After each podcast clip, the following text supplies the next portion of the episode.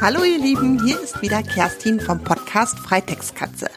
Falls du meinen Podcast auf meiner Website verfolgst unter www.freitextkatze.de, hast du wahrscheinlich gesehen, dass es heute einen Panda auf dem Beitragsbild gibt. Ja, und dieser Panda hat heute was mit der Geschichte zu tun, die ich dir gleich vorlese. Der Jonas hat dieses Bild nämlich gemalt. Der ist nämlich ein riesengroßer Panda-Fan. Und da habe ich mir gedacht, eine Geschichte mit einem Panda gab es bisher noch nicht. Also schreibe ich eine Geschichte mit einem Panda und mit Stella dem Steist.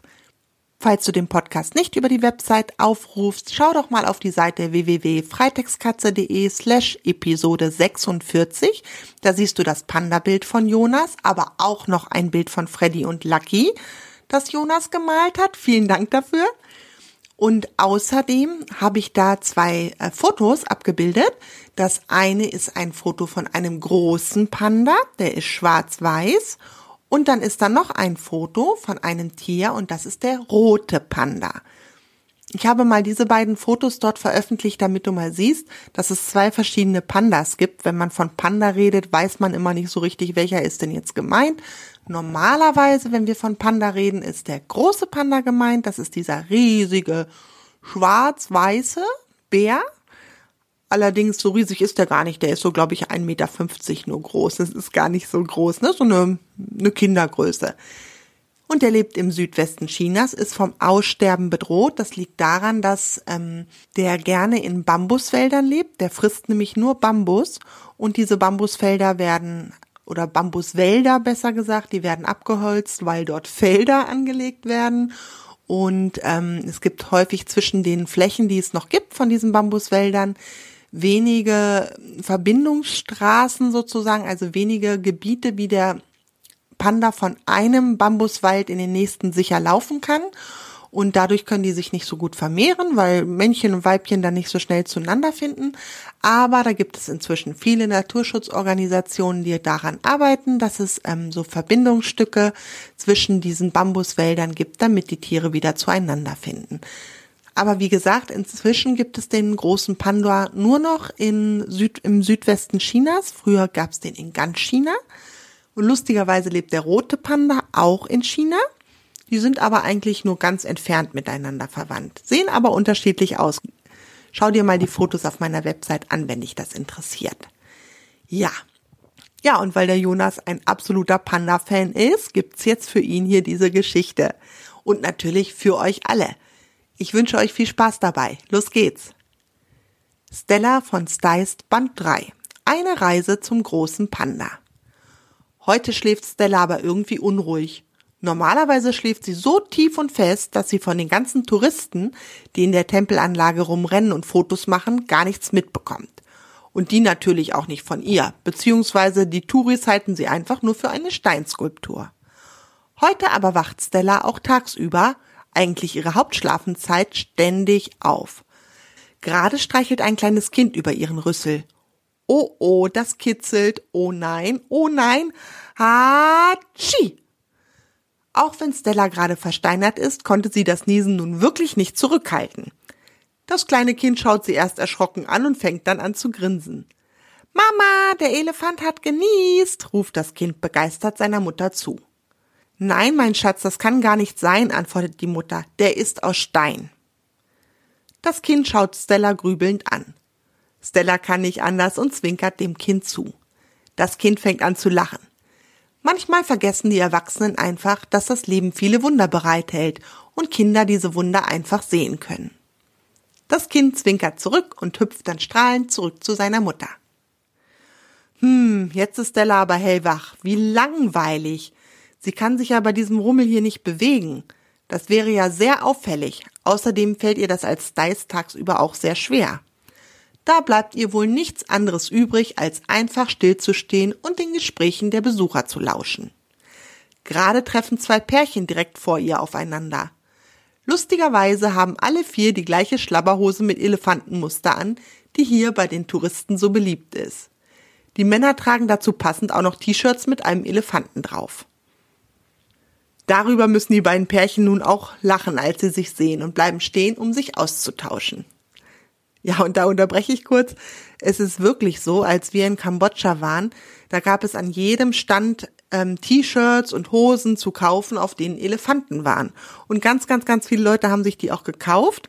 Und mein einer Sohn hat sich auch ein T-Shirt davon gekauft. Die sehen auch wirklich schön aus, aber wir haben uns dann irgendwann wirklich einen Spaß daraus gemacht, dass wir immer gezählt haben, wie viele Leute mit Elefantenhosen und Elefanten-T-Shirts rumrennen, weil das so viele Menschen dort sind und alles Touristen. Und das war sehr lustig. Da ging es den ganzen Tag immer Elefantenhose, Elefanten-T-Shirt. Und wer die meisten gesehen hat, hat, hat dann gewonnen. Das hat Spaß gemacht. Okay, weiter geht's. Na, immerhin haben sie ein T-Shirt mit einem Panda an, lacht jetzt der eine Mann und deutet auf das T-Shirt der einen Frau, auf dem ein großer schwarz-weißer Panda prangt. Ja, das ist schön, oder? Das habe ich in China gekauft. Da haben wir eine Panda-Aufzuchtstation besucht. Diese schönen Tiere sind ja vom Aussterben bedroht und dort im Süden Chinas ist ja die einzige Gegend, in der auch noch freie Pandas in der Wildnis leben. Wissen Sie, wir machen gerade eine Rundreise durch Asien und da darf ein so seltenes Tier auf unserer Liste der Sehenswürdigkeiten natürlich nicht fehlen, erklärt die Frau. Sie holt eine Kamera heraus und beginnt dem anderen Pärchen Fotos von der Panda-Aufzuchtstation zu zeigen. Sie steht dabei mit dem Rücken zu Stella und Stella kann von ihrer Position oben auf dem Sockel alle Fotos wunderbar mitbetrachten. Wow, was für knuffige Tiere. Stella ist hin und weg. Sie fühlt sich diesen Tieren gleich verbunden, weil es nicht mehr viele von ihnen auf dieser wunderbaren Welt gibt, genauso wie es auch nur wenige Styles auf dieser Erde gibt. Hm, vielleicht kann sie die ja mal besuchen. Das wäre doch mal ein neues Abenteuer. Stella steht auf ihrem Sockel und sie beginnt darüber zu träumen, wie es wäre, diese außergewöhnlichen Tiere kennenzulernen. Dabei wird sie wieder müde und ihre kleinen Elefantenäuglein fallen langsam wieder zu und sie fällt in einen tiefen Schlaf. Ey, du Schlafmütze, es ist Aufstehenszeit. Mann, du schläfst ja wie ein Stein. Nedo, Stellas bester Freund und zusätzlich der frechste Affe der Gegend, steht vor Stella und zieht an ihrem Rüssel. Nicht schon wieder. Hatschi, macht Stella und Nedo fliegt gleich mal drei Meter nach hinten. Er rappelt sich wieder auf und klopft sich den Staub vom Popo. Kaum ist Stella wach, fallen ihr die süßen Fotos vom Panda ein und sie springt mit Schwung vom Sockel. Der Boden wackelt und Nedo fällt gleich nochmal auf seinen Popo. Lachend steht er wieder auf. Nedo, wir haben keine Zeit zu verlieren, erzählt Stella aufgeregt. Wir müssen gleich los. Die Nacht ist kurz. Ich will heute noch die Pandas in China besuchen. China liegt im Norden von Kambodscha, richtig? Komm, wir gehen gleich los. Stella wartet die Antwort von Nedo gar nicht erst ab und marschiert gleich los Richtung Norden. Nedo schaut ihr verdattert hinterher. Äh, Stella, willst du etwa zu Fuß gehen? ruft Nedo ihr erstaunt hinterher. Du weißt schon, dass China ziemlich weit weg ist, oder? Ich tippe dann mal auf circa 2000 Kilometer Fußmarsch.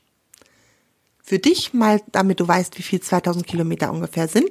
Also einmal von ganz hoch im Norden in Deutschland durch bis zum Süden von Deutschland sind ungefähr 1000 Kilometer. Das heißt, wenn du einmal zu Fuß von der Nordspitze Deutschlands bis zum Süden und wieder zurückläufst, hast du 2000 Kilometer. Und du kannst dir vorstellen, dass man das nicht in einer Nacht schafft. okay, weiter geht's. Stella bleibt abrupt stehen. Dann dreht sie sich langsam um und schaut Nedo bedröppelt an. 2000 Kilometer, fragt sie.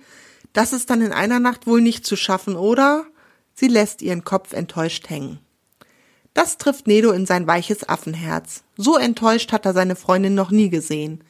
Er überlegt. Dann hat er eine Idee.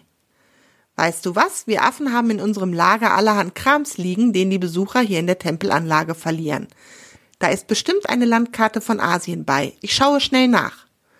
Kaum hat er das gesagt, ist er auch schon verschwunden und kommt kurz darauf mit einer Landkarte wieder und breitet sie vor Stella aus. Gemeinsam schauen die beiden sich die Landkarte an. Uiuiui, tatsächlich, China ist ganz schön weit weg. Stella war gar nicht klar, wie groß die Welt eigentlich ist. Siam Reap, die nächste Stadt hier in Kambodscha in der Nähe der Tempelanlage, ist auf der Karte nur ein winziger Punkt. Dabei kommt die Gegend hier Stella riesig vor. Die Menschen haben von einer Stadt namens Chengdu in China geredet. Da in der Gegend sollen die Pandas leben, erzählt Stella grübelnd ihrem Freund. Gemeinsam suchen sie die Stadt und finden sie im Süden Chinas. Um dorthin zu kommen, müssten sie aber noch durch die Länder Thailand und Laos laufen und vielleicht auch noch ein Stück durch Vietnam. Puh, das scheint alles unmöglich. Stella schüttelt traurig den Kopf. Ich hätte so gerne mal einen Panda kennengelernt, sagt sie enttäuscht. Weißt du was, Stella, ruft Danedo hochmotiviert. Wir haben uns auch mal Urlaub verdient und nicht nur die Touristen hier. Wir fliegen einfach mit dem Flugzeug. Hier in Siam Reap gibt es einen Flughafen und auf der Karte ist in Chengdu auch ein Flughafen eingezeichnet. Los, wir fliegen in den Urlaub. Nedo klatscht sich begeistert in die Hände. Stella schaut ihn skeptisch an. Aber dann sind wir doch bestimmt drei Tage weg. Werden wir dann nicht vermisst? Obwohl Lust hätte sie schon.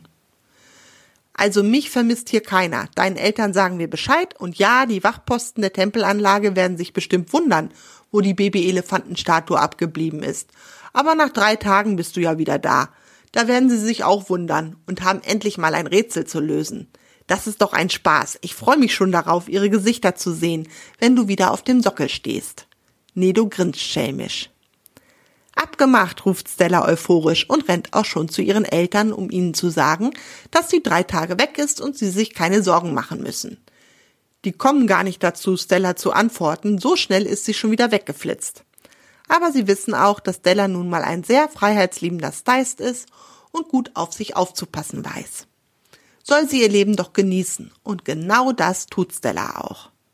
Nedo schwingt sich auf Stellas Rücken und gemeinsam marschieren sie durch die Dunkelheit zum Flughafen von Siem Reap. Jetzt ist nur noch die Frage, wie sie in ein Flugzeug kommen. Sie stellen sich an den Zaun des Flughafengeländes und beobachten eine Zeit lang das Gewusel auf dem Flughafen. Dabei fällt ihnen auf, dass die Flugzeuge im Bauch riesige Fächer haben, in die Gepäck, aber auch zum Teil große verpackte Kisten geladen werden. Auf den Kisten kleben Aufkleber, auf denen der Zielort der Kisten steht. Ich weiß, wie wir in ein Flugzeug gelangen, ruft Nedo und verschwindet in der Abflughalle. Kurz darauf kommt er mit Folie und einem Aufkleber und einem Stift wieder. Er wickelt Stella ein bisschen in Folie ein, damit sie wie ein Paket aussieht und schreibt dann mit schwarzem Stift Chengdu, China auf den großen Aufkleber und klebt ihn auf Stella. Gemeinsam schleichen sie nun in die Abflughalle. Sie haben folgenden Plan. Sie gehen immer Stück für Stück durch die Abflughalle bis auf das Flughafengelände. Immer wenn ein Tourist oder ein Mitarbeiter des Flughafens sie sieht, versteinert sich Stella schnell zur Statue und Nedo hängt sich unter ihren Bauch, wo er nicht zu sehen ist. So gelangen die beiden Meter für Meter bis auf das Flughafengelände. Sie stellen sich neben einen Stapel Kisten und warten. Und warten und warten. Boah, wann geht denn der nächste Flieger nach Chengdu? Endlich kommt ein Flughafenmitarbeiter und liest sich das Geschriebene auf dem Aufkleber durch. Ey, ruft er dann einem Kollegen zu. Das Baby hier muss auch nach Bangkok. Baby? Also bitte, der weiß wohl nicht, wen er hier vor sich hat, denkt sich Stella. Und dann Bangkok? Aber Bangkok ist doch die Hauptstadt von Thailand. Aber sie wollen doch nach China. Jetzt kriegt Stella aber doch langsam Panik. Wer weiß, wo sie auf dieser abenteuerlichen Reise noch landen. Alles gut, flüstert Nedo seiner Freundin zu. Er merkt, wie sehr Stella zittert. Wir steigen in Bangkok um in den Flieger nach Chengdu. Puh, jetzt ist Stella aber erleichtert. Schon kommt ein Gabelstapler angefahren und hebt Stella samt Nedo hoch. Uiuiui, das ist aber ganz schön wackelig. Der Gabelstapler rollt mit seiner Fracht über den Flughafen und lädt Nedo und Stella dann im Bauch eines großen Flugzeugs ab. Die Klappen schließen sich und schon startet der Flieger ins Abenteuer. Nach einer Stunde landen sie in Bangkok. Dort kommt wieder ein Gabelstapler angerollt und verfrachtet sie ins nächste Flugzeug. Einige Stunden später landen sie in Chengdu. Auch hier kommt nochmals ein Gabelstapler angefahren und holt Stella samt Nedo aus dem Bauch des Flugzeugs und stellt sie auf dem Flughafengelände ab. Endlich geschafft. Stella atmet tief die frische Luft ein. Wie auch in Siam Reap schleichen sie wieder durch das Flughafengebäude, bis sie wieder im Freien stehen. Die Nacht ist fast um und bald geht die Sonne auf. Die beiden Freunde beschließen deshalb, sich einen Schlafplatz im Gebüsch zu suchen. Als sie ein dichtes Bambusgebüsch gefunden haben, versteinert Stella sofort zu einer Statue und Nedo kuschelt sich auf den Ast eines Baumes über Stella. Gemeinsam verschlafen sie so den Tag. Auf der Tempelanlage in Kambodscha ist derweil die Hölle los. Die Babyelefantenstatue wird vermisst. Inzwischen ist auch die Polizei informiert und untersucht den Diebstahl. Zumindest glauben alle Menschen, dass es sich um Diebstahl handelt. Aber wie man eine Statue von so einer Größe unauffällig stehlen kann, ist ihnen ein Rätsel. Sie wundern sich auch sehr über die Spuren um den Sockel. Dort sind keine menschlichen Spuren und auch keine Reifenspuren zu erkennen. Um den leeren Sockel der Babyelefantenstatue sind nur lauter Abdrücke von Elefantenfüßen und von Affenfüßen. Und beide verschwinden im Busch. Aber das kann doch nicht sein. Eine Statue kann doch nicht laufen und ein Affe doch auch keine Statue klauen. Tja, liebe erwachsene Menschen, es gibt auf dieser Welt doch so einiges, von dem ihr nichts ahnt. Während die Wachtposten und die Polizei in Kambodscha vor dem größten Rätsel ihrer Laufbahn stehen, schlafen sich Stella und Nedo erstmal ordentlich aus. Kaum wird es aber wieder dunkel, sind die beiden putzmunter und machen sich auf den Weg in die Berge. Dort an den Hängen in den kühleren Gebieten zwischen dichtem Bambus sollen die letzten großen Pandas leben. Beide sind schon sehr gespannt und erklimmen den Hang eines Berges. Ey, ihr da, Fremde, was macht ihr hier? ertönt es da plötzlich von der Seite. Stella bleibt wie versteinert stehen, was natürlich für einen Stice sehr einfach ist. Aus dem Gebüsch vor ihr schiebt sich ein dicker, schwarz-weißer Panda. Er scheint schon etwas älter zu sein. Stella fängt an zu grinsen. Da kann der Panda nicht anders und grinst zurück. Das Elefantenbaby vor ihm ist ihm sofort sympathisch. Und schon sind die beiden in ein Gespräch vertieft. Stella berichtet von ihrer Reise und von ihrem Heimatland Kambodscha. Der Panda ist begeistert, fremde Wesen und dann auch noch einen seltenen Steist kennenzulernen und lädt die beiden ein, ein paar seiner Freunde zu treffen. So verbringen Stella und Nedo eine wunderschöne Nacht bei ihren neuen Freunden. Stella darf auch über das kuschelige Fell der Panda streicheln. Dabei muss sie niesen und alle lachen. Wie schön es doch ist, fremde Kulturen kennenzulernen. Nach langen, lustigen Gesprächen machen sich Nedo und Stella in der Nacht darauf wieder auf den Rückweg. Der Rückflug klappt problemlos. Wieder in der Heimat klettert Stella müde auf ihren Sockel und Nedo verschwindet in den Bäumen. Eigentlich wollte Stella diesen Tag tief und fest verschlafen, aber kaum ist die Sonne aufgegangen, versammelt sich eine riesige Menschentraube um sie. Polizisten und Wachtposten reden wild durcheinander. Die Elefantenstatue ist wieder da. Und schon wieder gibt es keine menschlichen Spuren oder Fahrzeugspuren auf dem Boden zu sehen. Nur Abdrücke von Elefanten und Affenfüßen. Es gibt Sachen, die gibt's nicht. So, jetzt ist die Geschichte zu Ende. Ob das Rätsel wohl jemals gelöst wird, wo die Statue in den drei Tagen war, ich weiß es nicht. Weißt du es? Ja. In ein paar Wochen gibt's eine neue Geschichte. Du kannst mir auch jederzeit ein Bild schicken, wenn du möchtest. Am besten als JPEG-Datei an die Adresse kontakt.freitextkatze.de. Ansonsten freue ich mich, wenn du das nächste Mal wieder einschaltest. Ich wünsche dir einen schönen Tag. Bis dahin. Tschüss, deine Kerstin.